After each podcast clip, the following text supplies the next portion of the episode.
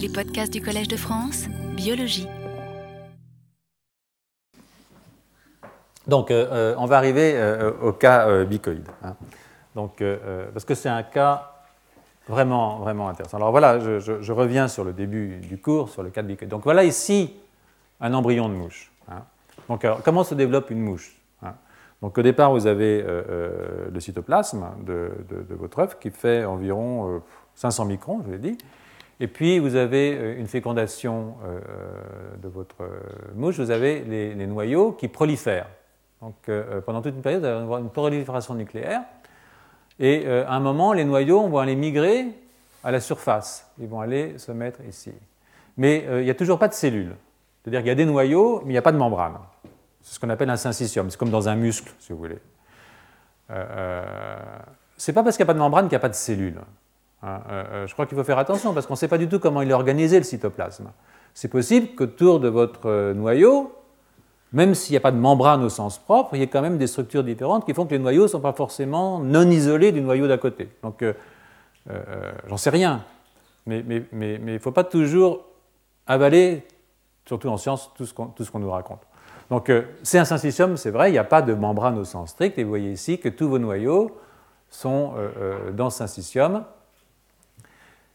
Et puis, il y a l'avant ici, et il y a l'arrière ici. Donc, euh, euh, euh, et l'avant est marqué par la synthèse. Alors, il y a un messager, il y a une protéine qui s'appelle bicoïde, qui est en fait un facteur de transcription, une protéine à homédomène, donc un facteur qui normalement régule la transcription. Il ne régule pas que la transcription d'ailleurs, il régule aussi la traduction, c'est une autre affaire, on, y reviendra. Et il est sous le contrôle de notre gène qui s'appelle nanos. Et surtout, dans le messager, il y a une partie en 3' UTR du messager qui permet l'ancrage dans la région antérieure. C'est-à-dire que tout le messager, vous le voyez ici en bleu.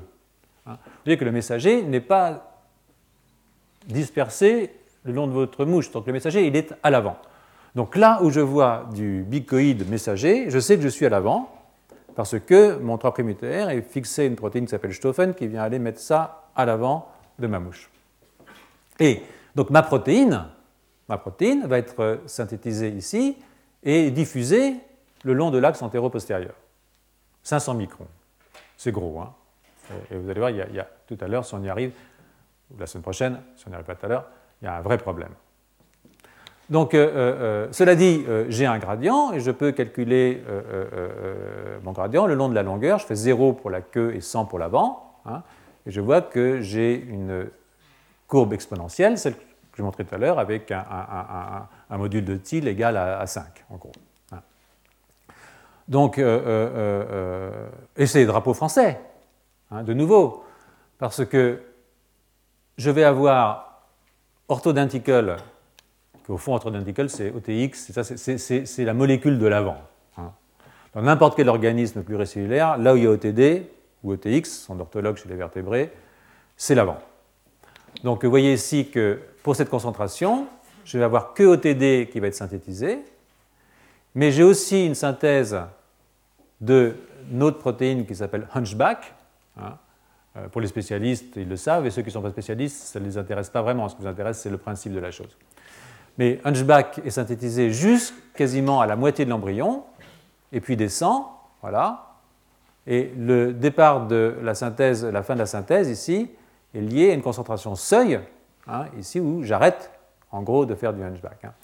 Donc voici ici l'ARN de Hunchback. Alors ça veut dire pourquoi est-ce qu'OTD les plus rapidement et puis il s'arrête Alors il y a plusieurs explications. Une des explications, ça peut être que euh, j'ai euh, euh, moins de promoteurs ou des promoteurs moins sensibles dans mon gène OTD. C'est-à-dire qu'il faut plus de bicoïdes pour faire du OTD et que Hunchback est plus facile. C'est-à-dire qu'avec moins de bicoïdes, il fait quand même encore du Hunchback. Hein. Donc là, ça vous montre l'importance de la réponse du gène.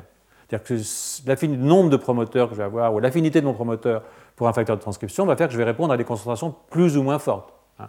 Donc ça, c'est l'explication qui est donnée c'est que euh, OTD est, beaucoup euh, moins sensible que Hunchback, et donc dès que je passe en dessous de T1, ben c'est fini, j'en fais plus. Alors que Hunchback, il en fait quand même encore, alors que j'ai des concentrations beaucoup plus faibles, parce que Hunchback est plus sensible, son promoteur est plus actif, et toujours actif même quand on lui met très peu euh, de, de, de, poudre, de, de, molécules. Donc, vous voyez ici ce qui se passe, voilà ici l'ARN de Hunchback, voici ici la protéine, du coup, de Hunchback. Et là, c'est plus tard, j'ai aussi un pic dans les régions les plus postérieures, mais ce n'est pas sous le contrôle de bicoïdes. Et puis ici, c'est aussi un pic, mais c'est lié au fait qu'à ce moment-là, j'ai un autre système qui se met en route, qui est le système zygotique. Donc, mais on ne rentrera pas là-dedans. Et tout ça se passe, si vous voulez, dans un système où j'ai toujours la même taille, mais j'ai une prolifération nucléaire, parce que mes noyaux, ils continuent à se diviser. Hein. Donc ça se passe entre le moment, euh, euh, euh, je vais avoir le 9e cycle de prolifération et le 14e cycle de prolifération. Donc j'ai beaucoup de noyaux qui arrivent. Non seulement j'ai beaucoup de noyaux qui arrivent, mais les noyaux, ils grossissent. Hein. Et non seulement ils grossissent, mais ils changent de position, c'est-à-dire qu'ils étaient centraux, puis ils viennent vers la surface. Et au milieu de mon 14e cycle, je commence à faire des membranes, c'est-à-dire que je commence à séparer mes noyaux.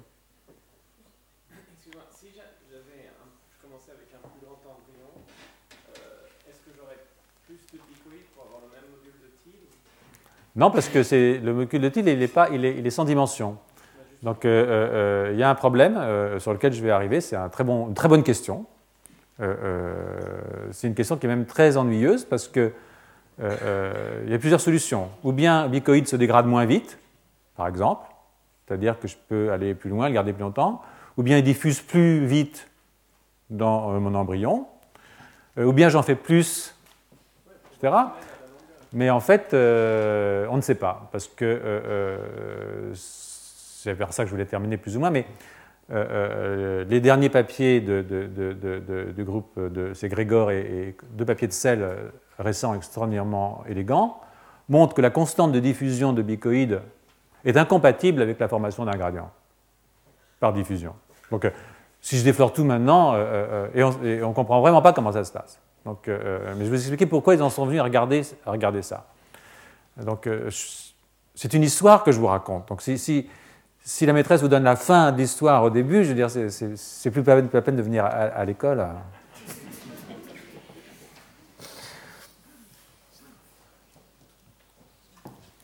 Donc, ça commence avec Nusslein Vollart, 1988. Euh, euh, euh, c'est elle qui découvre bicoïde, voilà, le papier de 1988, c'est Driver et Nusslein Bollard. Vous savez que Nusslein Bollard a, eu le prix Nobel pour l'ensemble de ses travaux sur la morphogénèse de, la drosophile. et voilà ici ma protéine bicoïde, hein, à 58 000 de poids moléculaires, avec les différents stades. Hein. On voit que j'ai un pic de formation ici à, ce stade-là. Bon, c'est pas, et puis, euh, euh, là encore, avec différents mutants. Donc, vous avez des mutants, voilà le sauvage avec ma protéine. Et puis, j'ai des mutants dans lesquels euh, je n'ai pas de bicoïdes. Hein. Des mutants qui sont qu'on appelle hypomorphes, où j'ai peu de bicoïdes, comme celui-là. Bon, toutes sortes de mutants. Vous pouvez peut-être retenir les noms, enfin, reviendrai peut-être parce qu'ils vont nous servir peut-être tout à l'heure. Ça, c'était pour nous montrer qu'elle avait fait un bon anticorps. Hein, parce que euh, quand on fait un anticorps contre une protéine, il faut, montrer que c'est un bon anticorps. Donc elle a un bon anticorps. Et là, vous pouvez voir euh, euh, cette manip où elle montre l'expression du, gradient de bicoïde dans l'embryon à différents stades. Vous voyez ici, on voit bien, on voit bien que la, protéine est, dans les noyaux. Hein. Donc, bon, bon c'est pas ça, c'est un stade assez tardif où on voit ce qu'on appelle le, fourreau de la tête hein, qui, va, se construire. Je reviendrai dans un instant à ce fourreau de la tête. Donc, vous pouvez utiliser un certain nombre de, mutants. Hein, euh, vous ne voyez plus euh, euh, de, protéines, vous voyez encore de la protéine, vous voyez très faiblement de protéines. Donc il y a toutes sortes de mutants qui permettent d'avoir des concentrations variées de, ma protéine bicoïde. Alors, euh, euh, euh, voici ici en fonction de la position. Donc, qu'est-ce qu'elle a fait Je vois mal parce que. donc, ici, c'est le, gradient. Hein, et là, elle a regardé différents types de mutants. Je prends mon sac parce que là, je ne peux pas lire comme ça. Je sais pas, j'ai laissé mon sac.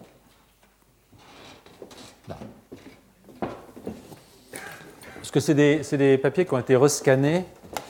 C'est d'avant qu'on mette tout directement sur le site. Hein.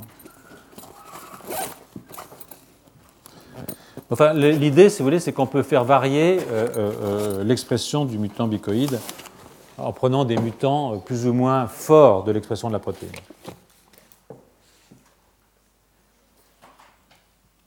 Donc, de nouveau, voilà, voilà, c'est ici une mouche normale. Hein. ici, donc, avec l'avant et l'arrière. Et les différents segments peuvent être caractérisés par la forme de, la cuticule, c'est-à-dire des poils qu'on peut voir sur la, surface du, corps. Et ça, c'est un mutant, un mutant bicoïde. Hein. Mais en fait, qu'il est plus petit, mais surtout qu'en fait, c'est un mutant qui a deux queues, c'est-à-dire que l'avant est transformé en arrière, parce que euh, euh, ben, je n'ai plus d'informations, il est plat, quoi, mon gradient de bicoïde. Et du coup, euh, les cellules qui sont à l'avant s'imaginent qu'elles sont à l'arrière, et d'où le nom, évidemment, du mutant bicoïde hein, de, queue.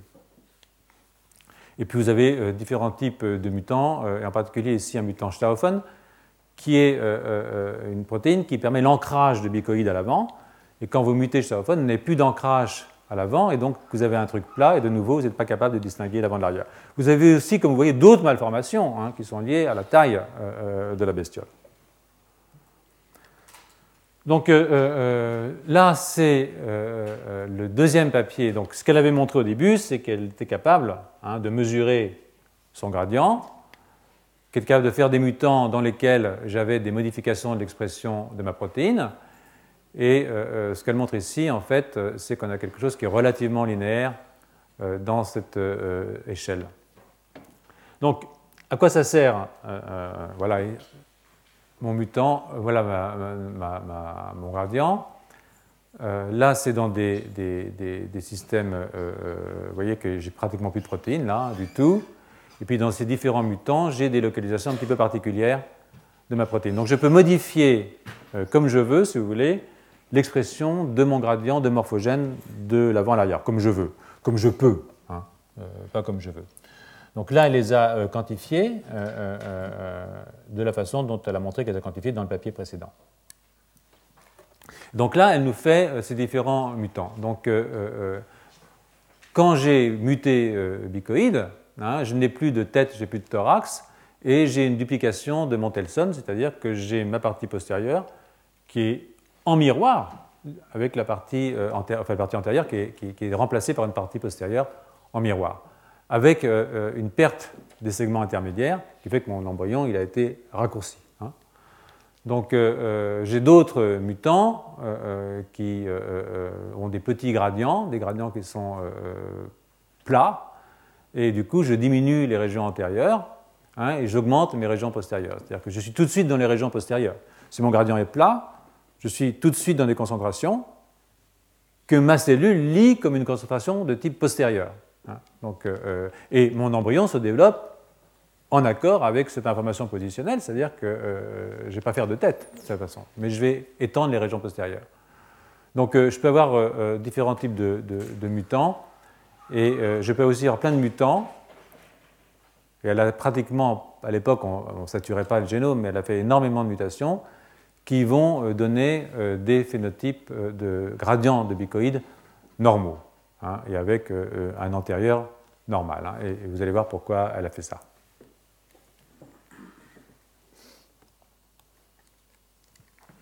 Donc, ce qu'on peut aussi faire, hein, c'est modifier le nombre de copies de bicoïdes. C'est-à-dire que, d'une certaine façon, je peux faire des mutants qui vont faire que je vais avoir moins du morphogène, ou un morphogène distribué de façon différente, mais je peux aussi dire je vais faire deux copies de bicoïdes, 3, 4, 5, 6, c'est-à-dire que je vais augmenter la concentration de, morphogènes à l'avant. Et euh, vous voyez ce qui se passe quand je fais ça, c'est que là c'est le fourreau, le de la tête, hein, le head furrow, qui, marque la fin de la région la plus antérieure chez, la drosophile. Et vous voyez que chez une drosophile normale, Hein, qui va avoir euh, le, nombre de copies, deux copies de bicoïdes, je vais avoir le fourreau qui c'est à 73% de la longueur. Hein. Si là c'est 0 et là c'est 100.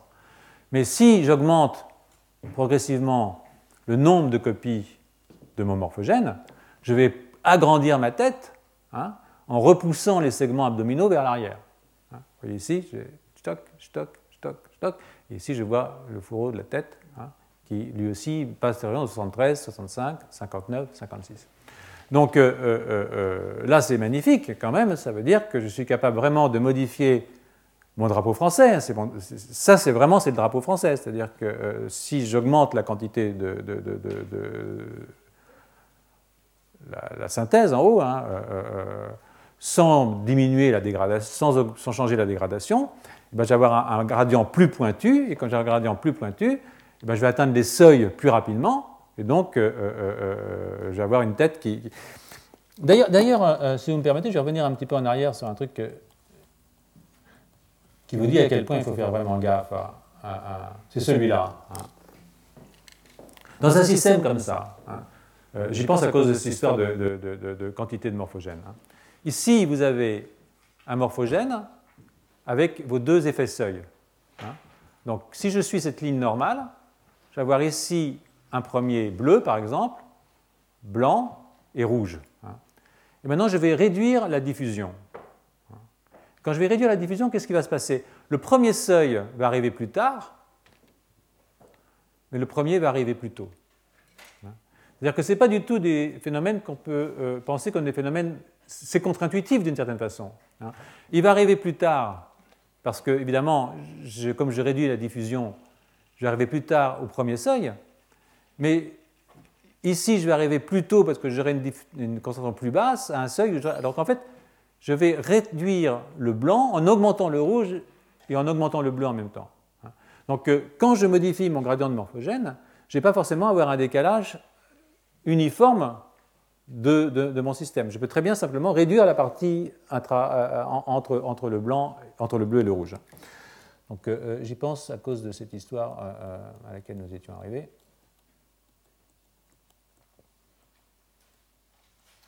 Qui celle-là. Hein. Donc euh, euh, là, je vais augmenter euh, la tête, mais je ne garantis pas du tout de ce qui va se passer dans cette région au niveau de la différenciation de mes cellules. Hein. Tout ce que je peux dire, c'est qu'effectivement, quand j'ai beaucoup de bicoïdes à l'avant, eh bien, je vais faire une tête beaucoup plus grande. Probablement parce que OTD, hein, au denticule, va être exprimé beaucoup plus longtemps, parce que vous avez vu, au denticule, il a besoin de beaucoup de bicoïdes pour s'exprimer. Dès que j'en perds un peu, lui s'arrête, alors qu'Hunchback, il continue. Donc si je mets beaucoup plus de OTD, eh ben, je vais avoir, de, de, de, bicoïdes, je vais avoir OTD exprimé plus loin. Et OTD, comme je vous l'ai dit, c'est le gène de la tête. Hein. Et ça, c'est vrai chez tout le monde, même chez nous et chez les mouches. Donc, euh, euh, euh, de nouveau, là, c'est plus ou moins la même chose. C'est le gradient de, de bicoïdes. Vous voyez ici que ça, c'est la situation normale. Hein. Là, il va me manquer un allèle. Et puis euh, là, je vais en avoir plus de bicoïdes, de plus en plus de bicoïdes. Et du coup, je vais pousser euh, vers, euh, vers l'arrière l'expression de mon messager. Donc là, je n'insiste pas. Donc, voilà ce que disent Driver et, et leur, dans leur discussion. Donc, euh, euh, et de nouveau, euh, ils sont très très prudents. Un morphogène est une espèce particulière de facteur inducteur qui est caractérisé par l'évocation, et là de nouveau, c'est du vocabulaire de l'époque, hein, on sent, l'influence de, Waddington, l'évocation de différents comportements cellulaires à différentes concentrations, voire Slack, qui est un, embryologiste britannique.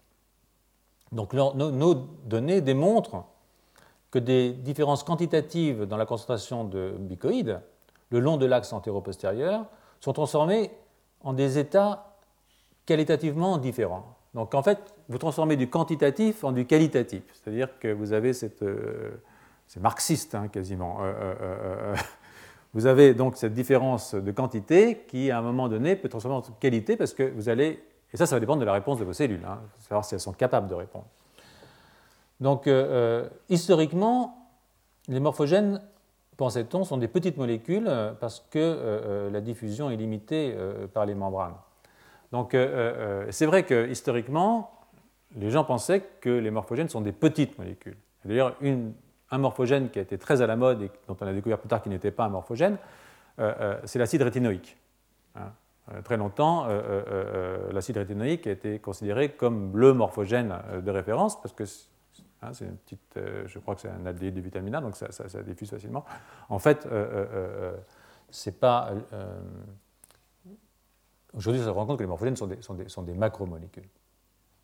On ne peut pas dire qu'il n'y a pas des petits morphogènes. indeed, bien entendu, dans des systèmes tels que le, membre du poulet, l'acide rétinoïque hein, ou l'AMP cyclique dans le, dans le les petits peptides qui sont des acteurs de la tête, etc., sont des petites molécules qui ont, l'a-t-on dit, l'a-t-on rapporté, des, actions morphogénétiques. Cependant, dans le blastoderme syncytial, c'est-à-dire quand je n'ai pas de membrane entre mes noyaux, comme c'est le cas chez la mouche, hein, chez, ces, embryons de mouche, eh bien, euh, comme je n'ai pas de frontières entre cellules hein, qui peuvent limiter la diffusion de la protéine, alors je peux avoir quelque chose de la taille de bicoïde. Donc, euh, euh, ça c'est intéressant à regarder parce que, avec évidemment 20 ans de recul, on se rend compte d'un de, de, certain nombre de, quand de parti pris dans cette histoire. Euh, euh, euh, parce qu'aujourd'hui, la plupart des morphogènes qu'on connaît sont des grosses molécules. Et si vous m'en croyez, les membranes ne sont pas forcément un, obstacle. bien qu'elles puissent être un obstacle, puisqu'on a discuté au début, je vous ai raconté qu'il fallait connaître vraiment la géométrie, et la géométrie même chimique du milieu extracellulaire, pour comprendre comment ces molécules pouvaient diffuser. Et, c'est là que euh, euh, euh, j'arrive à quelque chose qui, va. Vous n'êtes pas trop fatigué Ça va? Je vous avais dit que ce serait technique. Hein, mais bon, on peut s'arrêter dans une petite demi-heure, ça vous va, comme ça Si vous êtes fatigué, on peut s'arrêter, hein, prendre un verre. non. Donc. De toute façon, c'est libre. Hein, dans les deux sens. Donc, il n'y a que moi qui suis prisonnier donc, euh, euh, ici. Donc, euh, c'est un travail qui est un travail extraordinairement intéressant, y compris, je trouve, sur le plan de ce que c'est que la science. C'est un travail qui a été publié il n'y a pas si longtemps, en 2002, par. Là-dedans, il y a un postdoc qui doit être Baram Ushmanzadeh. Il y a un prix Nobel qui s'appelle Eric Wichaus, et il y a un grand mathématicien qui s'appelle Stanislas Leibler. Et c'est un papier euh, euh, euh, qui, évidemment, c'est normal, a été publié dans Nature. Que dit ce papier? Papier s'attaque à une question qui est une question fondamentale, qui est la question de la robustesse. Alors, vous avez déjà vu cette photo, hein, mais elle est plus belle. Donc voilà mon embryon. Hein. Là, dans les noyaux à la surface, vous voyez bicoïdes, il y a aussi des bicoïdes à l'intérieur. C'est de nouveau la même courbe avec euh, mon exponentielle décroissante de gradient de bicoïde depuis ici le max hein, jusqu'à 500 euh, microns, où en fait à partir d'ici on ne voit plus grand-chose. Hein. c'est de l'ordre du bruit de fond. Donc jusque-là, euh, tout va bien, tout le monde connaît cette histoire. Et ce qu'on peut regarder, si vous voulez, c'est la frontière de Hunchback, hein, qui est donc sous le contrôle transcriptionnel de bicoïde, qui est un facteur de transcription. Et vous pouvez regarder euh, euh, ce que j'ai dit tout à l'heure, c'est euh, en fonction du nombre de copies de bicoïdes, je vais avoir une frontière qui est de plus en plus loin.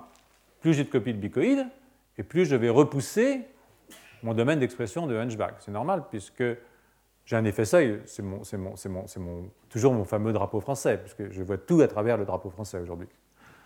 Donc une copie, je suis à 0,41, dans le sauvage, deux copies, je suis à 0,49. Tout à l'heure, je vous ai montré ça pour le fourreau de la tête, c'est-à-dire pour OTD. Maintenant, je vous le montre pour Hunchback. Hein.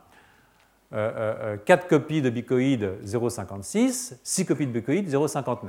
D'accord? Donc, plus j'exprime de mon morphogène, et plus, évidemment, je repousse, plus la partie antérieure est grande. Hein. Ça, c'est exactement euh, ce que je vous ai montré tout à l'heure. Avec Là, ils reproduisent, si vous voulez, ils reproduisent le travail de, de Vollard. Le problème, il se pose ici. C'est-à-dire que, voilà, maintenant, ils ont pris, euh, je ne sais pas moi, une, vingtaine d'embryons ou une centaine d'embryons, et ils ont mesuré le gradient de bicoïdes dans tous ces embryons. Hein. Par immunocytochimie, je prends les embryons, je les balance dans le paraformaldehyd, je fais des trous, je mets l'anticorps, je, dose ma fluorescence ou ma peroxydase et je peux dire, je peux mesurer mon gradient. Hein. Et vous voyez ce qui se passe, c'est que ce n'est pas du tout précis. C'est tout sauf précis, c'est-à-dire que mon gradient de bicoïde, hein, entre mes différentes mouches prises exactement au même stade, hein, il va varier pour arriver par exemple à ce seuil-là. Hein, ça va être soit à 30% de mon embryon, entre 0 et 1, soit à 60% de mon embryon. Ça fait quand même une sacrée variation dans le morphogène. Euh, euh, euh, d'accord? C'est pas, pas sérieux d'avoir un morphogène qui, varie comme ça, parce que derrière, il faut construire une mouche. et toutes les mouches se ressemblent. Comment on le stade? Comment on définit le stade? Le stade en fonction du nombre de divisions nucléaires, et du temps, et de la température, et, parce que, évidemment, toutes ces bestioles euh, poussent à des températures différentes. C'est-à-dire que si on le met à 21 degrés, ça va plus lentement, etc. Mais euh, euh, là, je ne sais plus à quel stade c'est, mais j'imagine que ça doit être au stade de, de, 13 divisions cellulaires ou un truc comme ça. Ce qui est important de constater, c'est que là, j'ai une très grande variation, mais quand je regarde Hunchback, j'ai une toute petite variation. C'est-à-dire que bien que mon gradient soit mou, hein, euh, euh, l'action sur mon morphogène, lui, la réponse, elle, est, robuste, comme on dit. Hein. Donc ça, c'est typiquement la question posée de la robustesse. Vous voyez ici le domaine d'expression de bicoïde. Hein. Voici ici le domaine d'expression de Hunchback. Donc, euh, et là, vous avez dans cette région, entre 420 et 500 microns, hein, euh, comment ça se passe euh, euh, pour. vous voyez que ce n'est pas du tout corrélé. Hein. et là, vous avez la réponse de Hunchback. Donc, comment est-ce que je peux faire quelque chose de précis avec un morphogène qui est mou, qui est vague, qui est imprécis?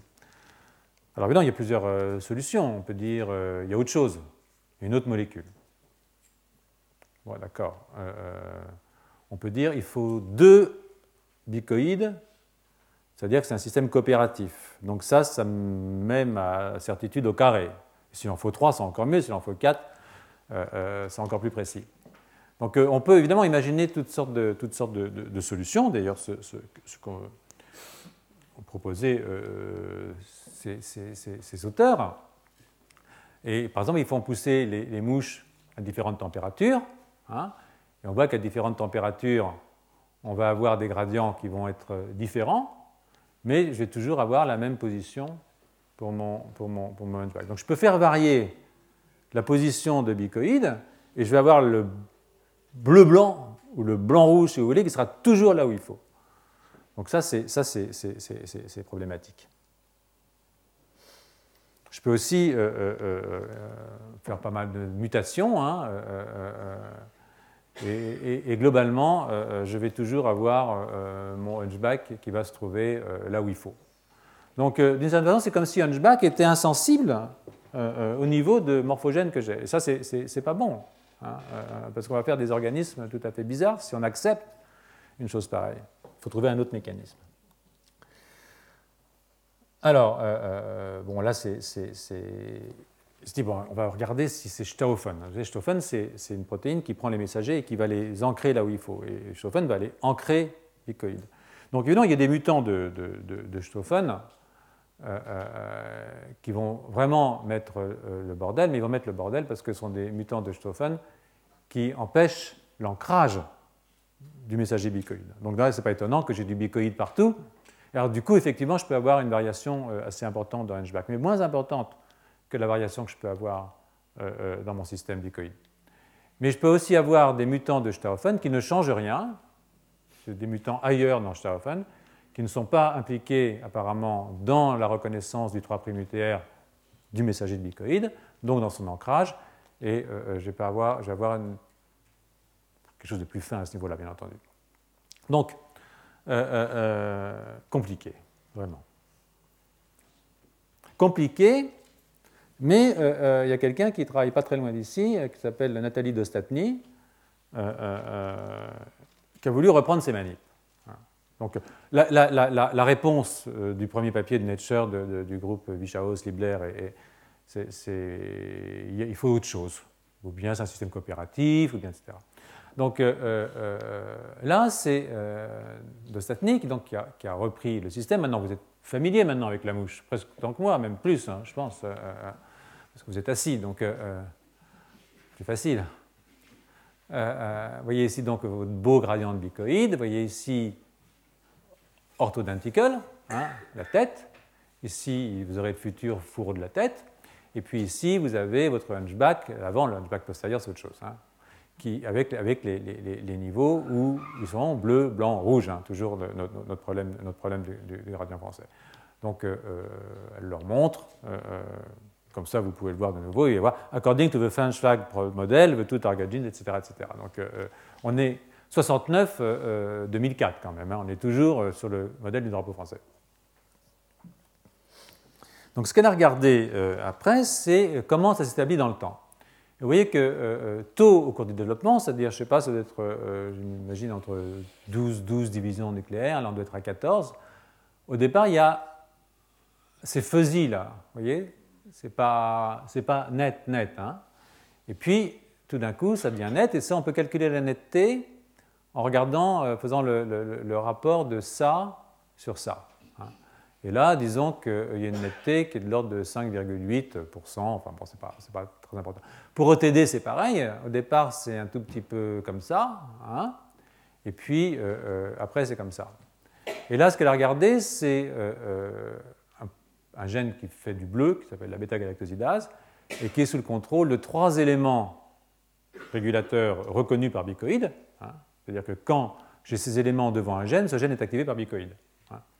Donc bicoïde se fixe le promoteur de la bêta-galactosidase et fait du, bleu. Et voilà ici, de nouveau, vous avez votre expression. Et, ça, de nouveau, j'ai 5,4. Et, et, tout de suite, là, ça doit vous dire quelque chose, parce que ça veut dire que vous pouvez faire un bord avec un mini-gène qui ne répond qu'à bicoïde. Donc l'idée qu'il y a un deuxième gars qui vient aider à faire un truc sharp pour répondre à la question pourquoi est-ce que... Euh, elle est quand même ici pas mal éliminée parce que dans mon promoteur, je n'ai pas d'élément de réponse pour autre chose que bicoïde.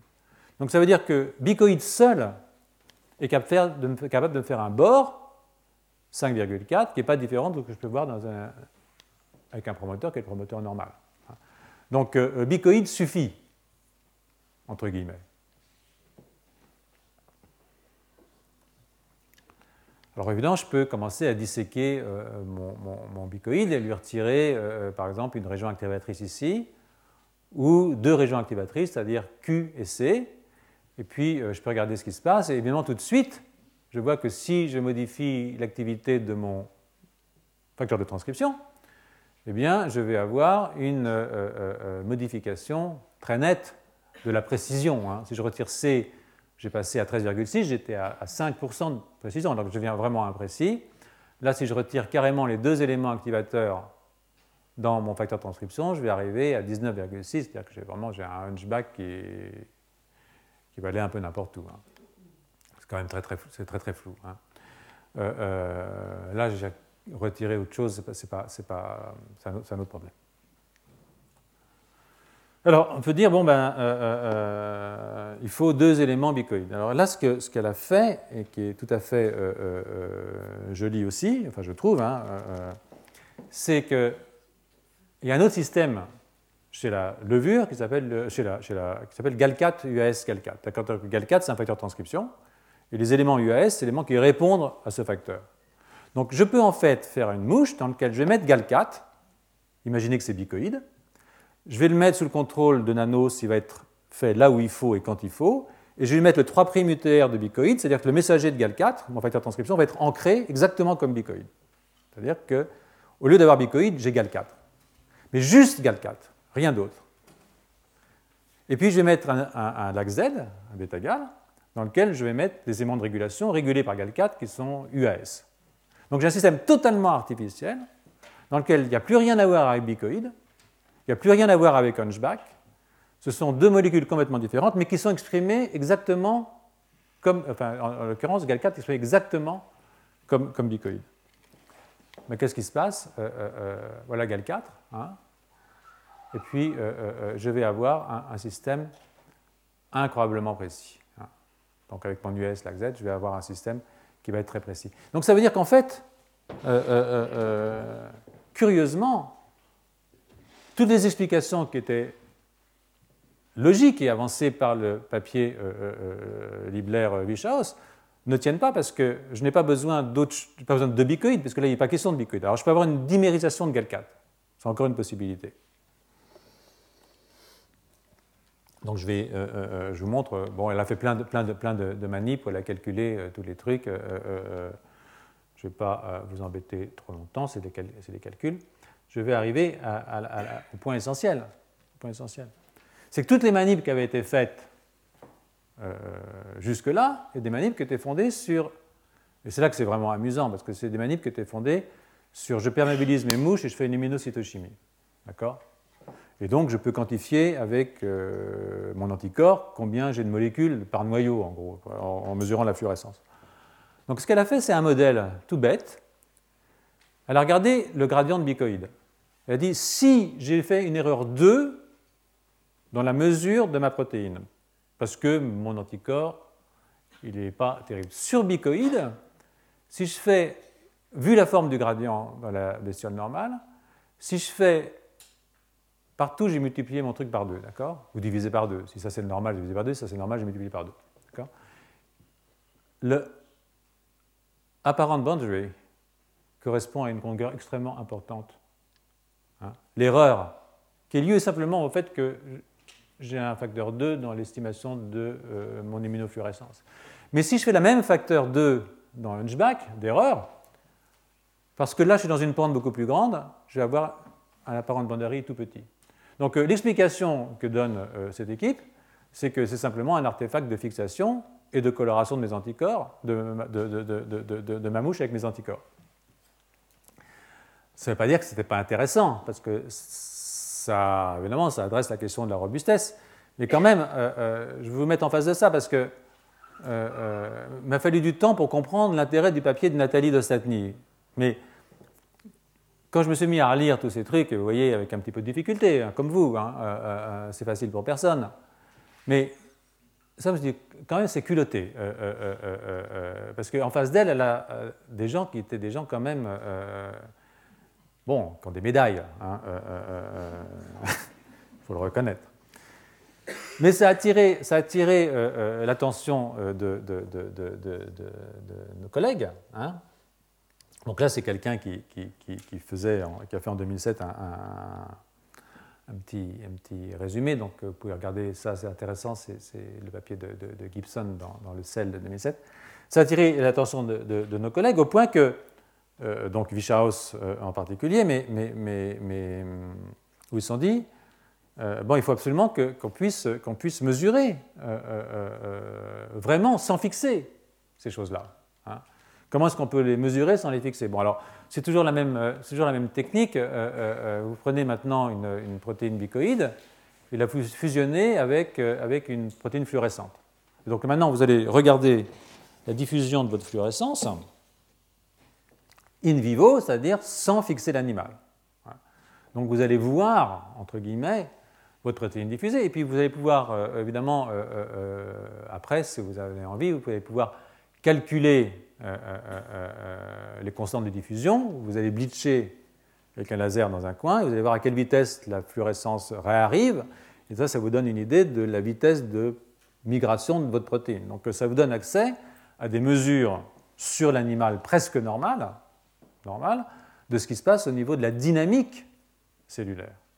Donc, euh, quand le papier de, euh, est sorti, évidemment, euh, ça a obligé, d'une certaine façon, ça aurait été fait de toute façon, mais à regarder de, par ces technologies ce, qui se passe, ce qui se passe. Évidemment, il faut montrer qu'il faut retirer le bicoïde endogène, si on veut faire ça, pour ne pas avoir plus de bicoïdes, parce que si vous avez une bicoïde GFP plus de bicoïdes, Maintenant, vous avez plus de copies, vous allez modifier votre bord. Donc, pour retirer le bicoïde endogène, il faut le remplacer par un bicoïde GFP. Il faut être sûr que le bicoïde GFP il a les mêmes activités biologiques que le bicoïde. Hein. Donc, ça, c'est logique. Mais ça, ça a été fait. Et, c'est pas mal parce que. Euh, euh, euh, alors là, c'est les time-lapse. Hein. Donc, en C, c'est la fluorescence de, de, bicoïdes qui a été donc analysée par microscopie deux photons. Dans une petite boîte, hein, qu'on peut mettre un peu regarder, de, 10 sur 10 micromètres carrés, euh, le long du bord de l'œil. Hein.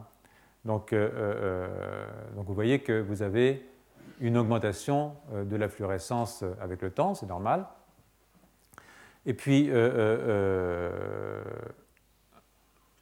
là, c'est des manips, si je me souviens bien, où euh, ils ont euh, fait euh, changer le, non, ils, ont, ils, ont, ils, ont, regardé si le, profil de bicoïde, le profil de bicoïde GFP était le même. Et il est exactement le même. C'est-à-dire que la GFP ne change pas, de toute façon, la diffusion, ou du moins, diffusion, je ne dirais pas jusque-là, mais en tout cas la distribution de la protéine par rapport à la protéine endogène. Donc elles sont pareilles. Hein. Et si on change retire la bicoïde et qu'on remet le bicoïde GFP à la place, on a une mouche parfaitement normale. Donc, euh, euh, au fond, on a le droit de retirer bicoïde et de mettre bicoïde GFP et de regarder ce qui se passe avec euh, le bicoïde GFP. Et c'est là que les choses deviennent vraiment intéressantes. Parce que on peut regarder entre deux noyaux adjacents, vous voyez, voilà, on peut regarder la fluorescence, donc on peut voir ici la fluorescence. Mais les, noyaux se divisent. Hein.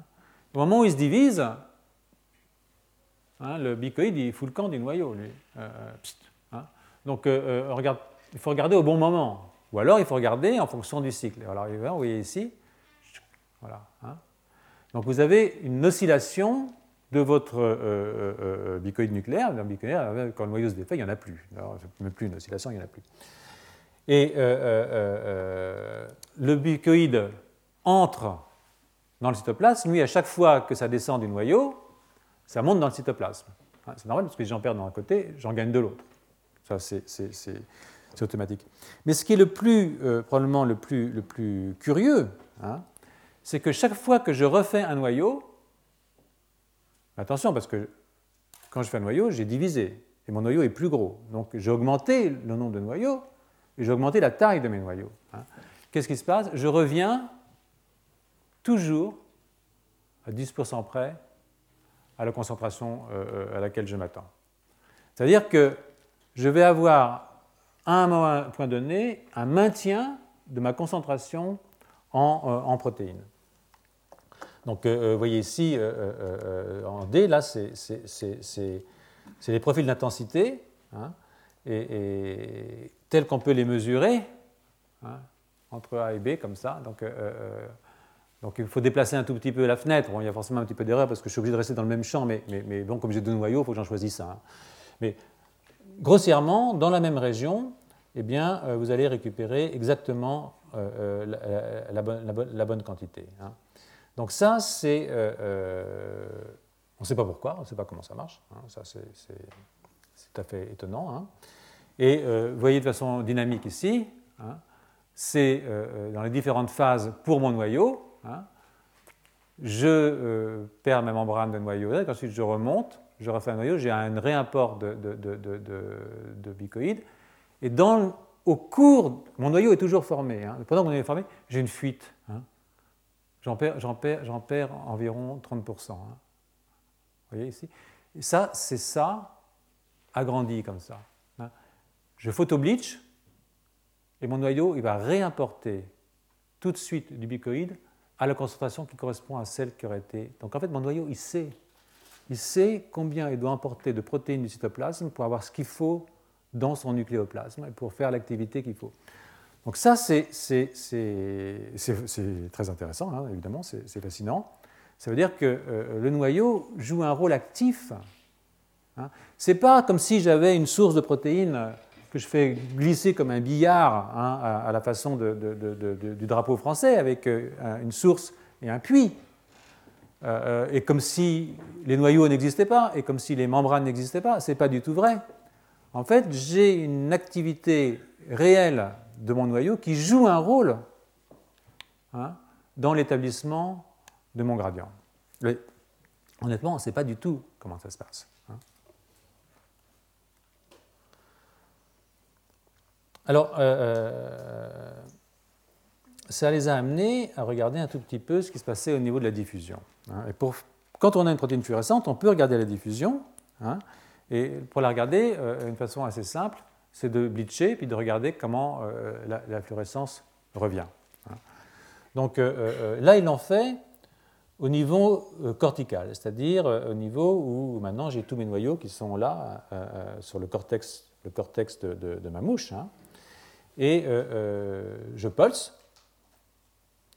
et je regarde revenir. Et qu'est-ce que je trouve? Je trouve que j'ai une diffusion de 0,27 plus ou moins 7 micromètres carrés par seconde. Ça ne vous dit rien, moi non plus, mais je peux vous dire que c'est très bas. C'est très très faible. Ça veut dire qu'en fait, mon truc il diffuse très très peu à ce niveau-là. Donc je peux regarder ailleurs, hein, à différents niveaux, mais en fait, au centre dans le cytoplasme, là où j'ai peu de noyaux, où j'ai du bicoïde, dans tous les niveaux, je n'ai jamais, si vous voulez, une diffusion qui est supérieure à quelque chose de l'ordre de 0,3 micron carré par, euh, par, euh, par seconde. Ça pose un vrai problème parce que si je voulais faire le long de mes 500 microns un vrai gradient de morphogène, je suis facilement, je dirais, un ou deux, disons, un ordre de grandeur en dessous de ce qu'il faudrait. C'est-à-dire que euh, euh, les constantes de diffusion de euh, ma protéine ne rendent pas compte du mécanisme, enfin, elles doivent rendre compte du mécanisme qui permet de faire un, gradient. Mais si je calcule en fonction de ma protéine là-haut et de mon exponentiel module de t égale 5, le temps 90 minutes qu'il me faut pour faire ce gradient et la distance, la simple diffusion brownienne dont on a parlé au départ ne permet pas d'expliquer comment je fais un gradient. Et je crois qu'aujourd'hui, on ne sait pas. Hein, euh, euh, évidemment, on, fonctionnait sur le modèle du drapeau français, donc euh, on pensait que c'était une diffusion de ce genre. Mais aujourd'hui, il y a forcément un élément actif. Alors on peut dire qu'il y a peut-être du transport. Peut-être que la molécule est prise et elle est transportée. Hein, balistique. D'accord? Comme il est 6 heures moins le quart, je boucle hein, sur le début. C'est normal. Euh, euh, ou, bien, ou bien il y a quelque chose d'autre euh, qui se passe, une modification de la dégradation, quelque chose qui demande évidemment à être étudié. L'autre point sur lequel je vais terminer et qui, est important, c'est le problème de, la sensibilité. C'est-à-dire que Vous avez des modifications de noyau-noyau qui sont de l'ordre de, 10% entre deux noyaux. Hein, si vous mesurez la distance, c'est 10%. Donc, est-ce qu'une cellule est capable de. Je ne sais plus, à des effets seuil comme ça, bang, bang. Suis à des effets subtils, c'est-à-dire est-ce que deux cellules qui sont distantes de 8 microns, ce qui est la distance entre deux noyaux en gros, sont capables de mesurer une différence de 10% dans un gradient de morphogène et d'y répondre de façon spécifique. Donc ça, c'est aussi une question qui est posée. Euh, euh, sur laquelle euh, je reviendrai dans un cours suivant, parce que c'est une question intéressante. Hein. Ça s'appelle Probing the Limits of Position Information. Donc, je reviendrai là-dessus. Je pense que je ne vais pas m'engager là-dessus tout de suite, parce que c'est un tout petit peu compliqué. Un peu plus tard. Je veux juste vous montrer comment diffuse une molécule. Hein. Vous voyez comment on peut l'injecter ici et regarder euh, sa diffusion. Ça, ce sont des, molécules de dextrane avec euh, des, volumes plus ou moins variables. Vous voyez qu'on peut, euh, si on regarde une diffusion d'une molécule qui n'interagit pas avec quoi que ce soit dans le cytoplasme, avoir des constantes de diffusion qui, elles, hein, sont beaucoup plus importantes. Voulez, normalement, si on voulait que bicoïde diffuse de façon libre, entre guillemets, comme on le pensait jusqu'à maintenant, sa constante de diffusion, elle serait euh, par, rapport à son, rayon autour entre 15 et 20 micromètres carrés par seconde. Hein. Pour faire le gradient tel qu'on l'attend, c'est ça. Et en fait, comme je vous l'ai dit, c'est entre 0,2 et 0,4. Donc on est 10 fois en dessous, facilement. Hein. Au moins un ordre de grandeur. Si vous regardez ici, euh, euh, euh, et, en, plus, ce n'est pas dépendant de, la masse. Hein. Quand on prend du dextrane, vous voyez que, en gros, la diffusion diminue, évidemment, plus la masse est grande, mais pas le, rayon de stock, vous voyez, passe de 2,3 à 9, Et au niveau de la diffusion, là, pour un facteur 4, vous avez un facteur 2. Hein. Donc il est très probable que notre protéine, hein, qui se situe par là, en gros, hein, ben, elle ne peut pas diffuser, en gros. En gros, elle ne diffuse pas, quoi. Donc, euh, euh, vous, voyez le, voyez le, problème immédiatement. C'est-à-dire, euh, comment est-ce que je peux faire un gradient avec une protéine qui ne diffuse pas Je n'ai pas la réponse. Hein. je pense que personne n'a la réponse. alors, on peut imaginer plusieurs mécanismes sur lesquels on pourra discuter la semaine prochaine. Mais, pour l'instant, ça révise pas mal de questions.